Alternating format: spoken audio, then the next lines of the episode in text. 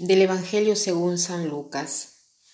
En aquel tiempo Jesús fue a Cafarnaúm, ciudad de Galilea, y los sábados enseñaba a la gente. Todos estaban asombrados de sus enseñanzas porque hablaba con autoridad.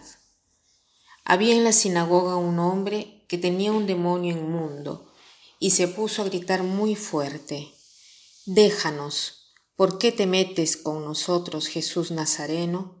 Has venido a destruirnos, sé que tú eres el santo de Dios. Pero Jesús le ordenó, cállate y sal de ese hombre.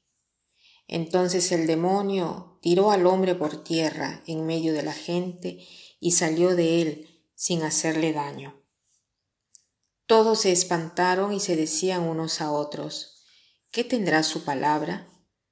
Porque da órdenes con autoridad y fuerza a los espíritus inmundos, y éstos se salen. Y su fama se extendió por todos los lugares de la región.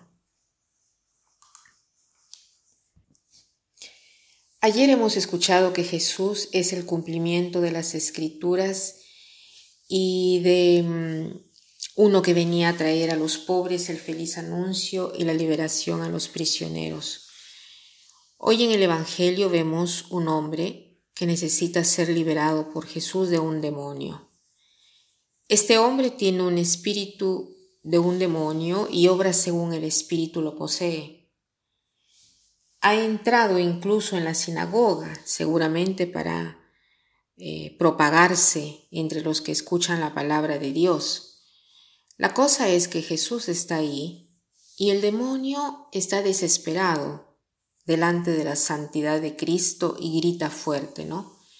¿Qué cosa eh, eh, tienes con nosotros, ¿no? Jesús de Nazaret?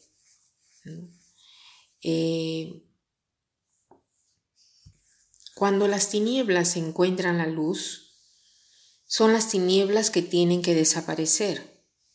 Y notamos que cuando hay oscuridad en nosotros, puede ser un mal, ¿no?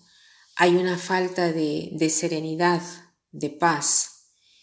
Y si una parte de nosotros encuentra una serenidad, no es que se convierte todo en paz inmediatamente dentro de nosotros, sino que el mal lamentablemente se resiste dentro de nosotros, ¿no? Como el demonio que resistía delante de Jesús, que es el camino, la verdad y la vida, ¿no? Y le dice, basta, ¿qué cosa quieres de nosotros, Jesús de Nazaret? No solo una persona mala puede tentarte al mal, sino también una persona conocida, un amigo, Por ejemplo, como la serpiente hizo con Adán y Eva. Y lo que es trágico es si yo me uno a aquel enemigo y, y me hago prestar su voz, ¿no? Cometiendo toda una serie de pecados y teniendo como amigo a Dios, ¿no? Porque turba. ¿Y por qué Dios turba o disturba, digamos así? Dios eh, nos disturba, eh, disturba la parte que tiene que, que ser liberada en nosotros del mal y lo hace a través de lo que nosotros llamamos exorcismo un exorcismo no es como en las películas, pero eh, podríamos decir de que eh, en el bautismo y en la confesión, la absolución que el sacerdote nos da es un tipo de exorcismo, ¿no? Y, y esto es fuerte, ¿no? Porque es Jesús que da la victoria en nosotros sobre Satanás a través de su cruz y su redención. Él nos quiere liberar somos como pacientes enfermos por el pecado y, graves, ¿no? Es un médico, por lo tanto, es Dios que nos quiere curar. Un buen médico, como lo es Dios, no se identifica con nuestro mal, con nuestras enfermedades.